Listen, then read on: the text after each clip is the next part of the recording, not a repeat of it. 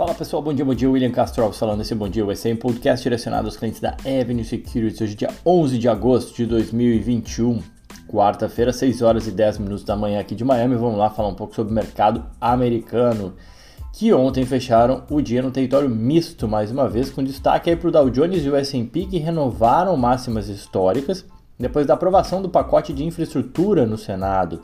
O Dow Jones subiu 0,46, o S&P subiu 0,10, já o Nasdaq teve uma queda aí de 0,49.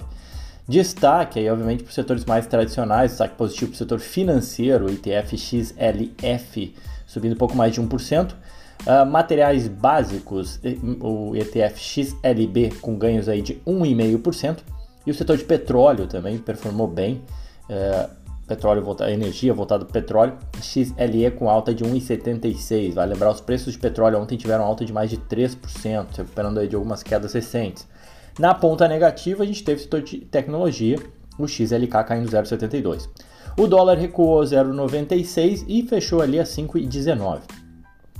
E aí vamos falar um pouco exatamente do destaque de ontem, né, que foi o pacote. As ações relacionadas à infraestrutura, elas tiveram fortes ganhos no dia de ontem depois que o Senado americano aprovou o projeto de lei bipartidário, ou seja, tanto democratas quanto republicanos concordaram com a cifra aí de um pouco mais de um trilhão de dólares em investimentos em infraestrutura, dobrando os investimentos uh, estimados atualmente em infraestrutura. A gente está falando de pontes, rodovias, aeroportos, ferrovias, além, obviamente, é, de diversos investimentos em, em energia e tecnologia, né? especialmente em energia limpa. Né?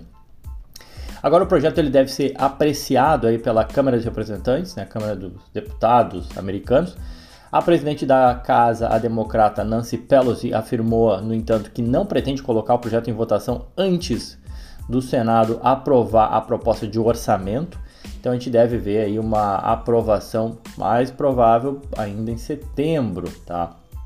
De qualquer forma, o fato é que a gente já viu algumas ações performando. Os ETFs que visam dar uma ampla exposição ao setor performaram bem ontem.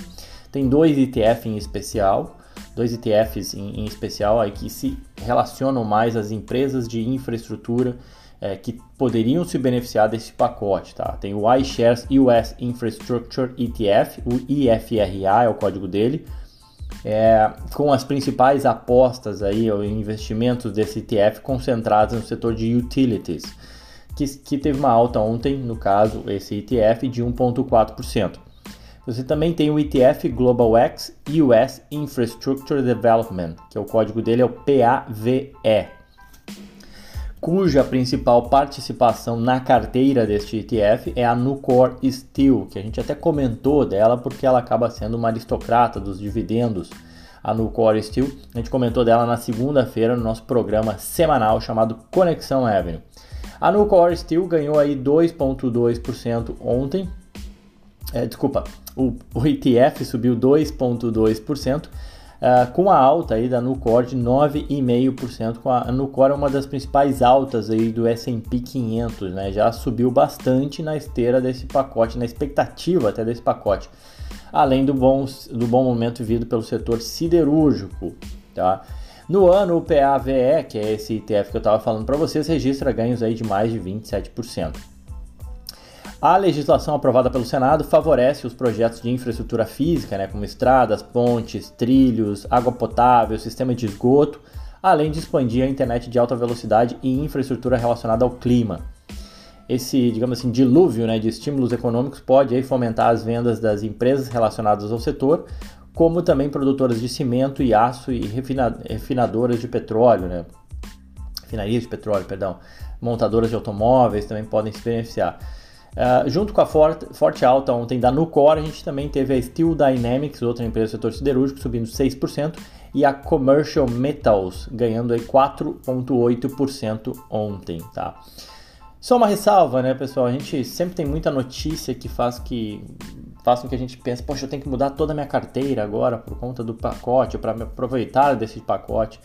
E não é bem assim, né? Toda hora tem uma notícia querendo que a gente faça com que a gente mude. Ah, agora o juro subiu, eu tenho que mudar minha carteira. Agora o juro cai, eu tenho que mudar minha carteira. Agora tem mais inflação, eu tenho que mudar minha carteira. Então acho que o ponto mais relevante sempre lembrar é essas notícias. A gente sempre tem essas notícias. É, foi uma notícia relevante e importante como um todo para a economia americana, esse projeto de infraestrutura, de crescimento para a economia, e nem, nem por isso a gente tem que sair mudando toda a nossa carteira. Alguns ajustes pontuais sempre pode ser feito, mas não precisa é, alterar toda a carteira agora por conta do pacote. Né? Eu acho super importante a gente deixar o, o maior amigo do investidor acaba sempre sendo o tempo. Mas vamos lá, falando de outros resultados, tem a Coinbase, né? COIN é o código dela. A Coinbase reportou os resultados referentes ao segundo trimestre de 2021 ontem, depois do fechamento do mercado.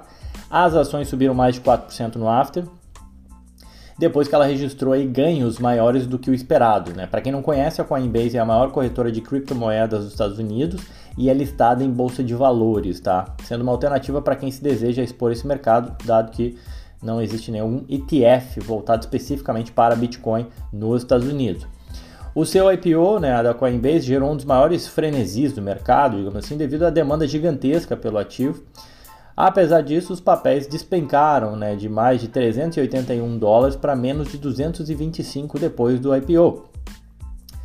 Apesar dessa queda significativa, as ações elas recuperaram né, nessa última semana, na espera já desses resultados, e esse segundo trimestre foi realmente muito forte para a Coinbase, né? As receitas somaram aí 2,4 bilhões de dólares de receita, um crescimento de nada mais nada menos que 1.099%, quase 1.100% de crescimento de receita. É, ela tinha tido uma receita no segundo trimestre lá do ano passado, de 2020, de 300, desculpa, ela tinha ela, ela, surpreendeu em 350 milhões de dólares as estimativas dos analistas né, em relação à sua receita.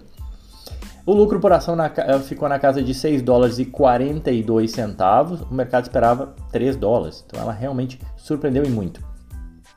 O lucro líquido da empresa no trimestre foi de 1,6 bilhão de dólares, um aumento de 4, quase 4.900% em relação ao ano anterior.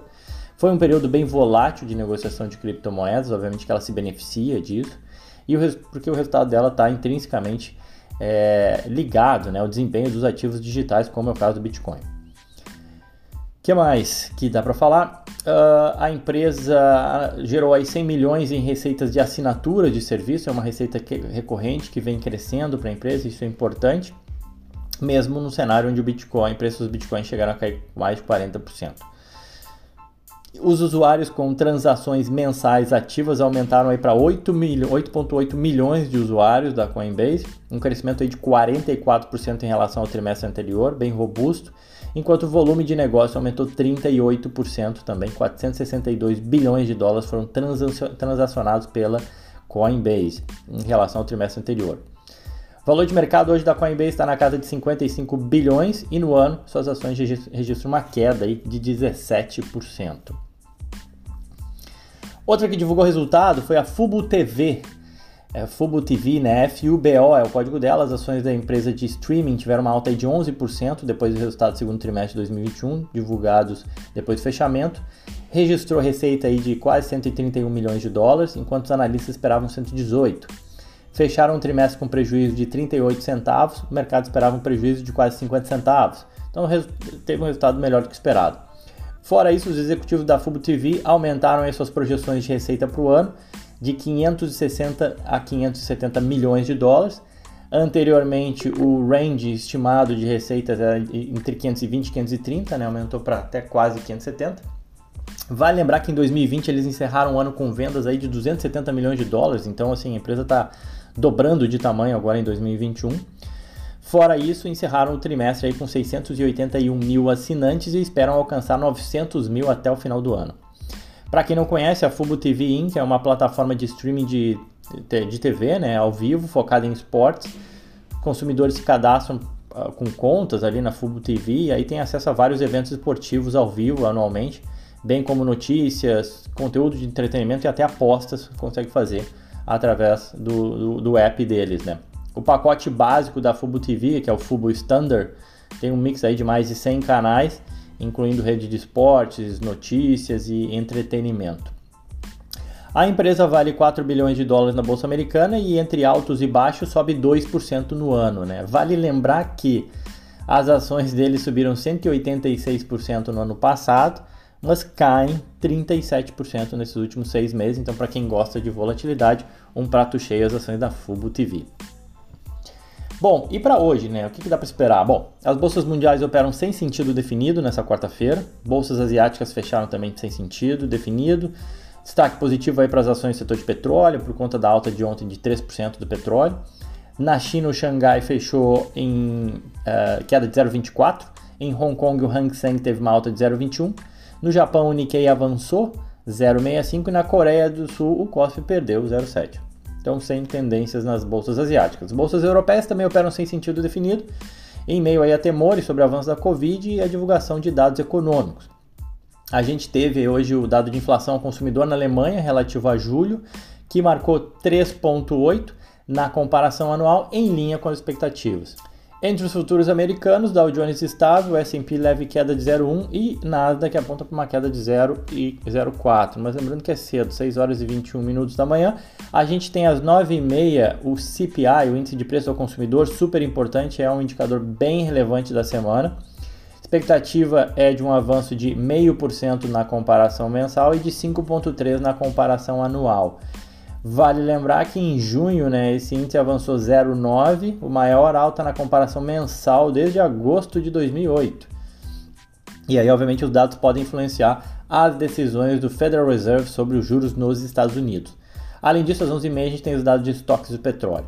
Em termos de balanço, a gente tem a NIO, empresa de carros elétricos, o eBay, o Bumble, aquele site de relacionamentos, e o Duolingo divulgando hoje, entre outras, tá bom?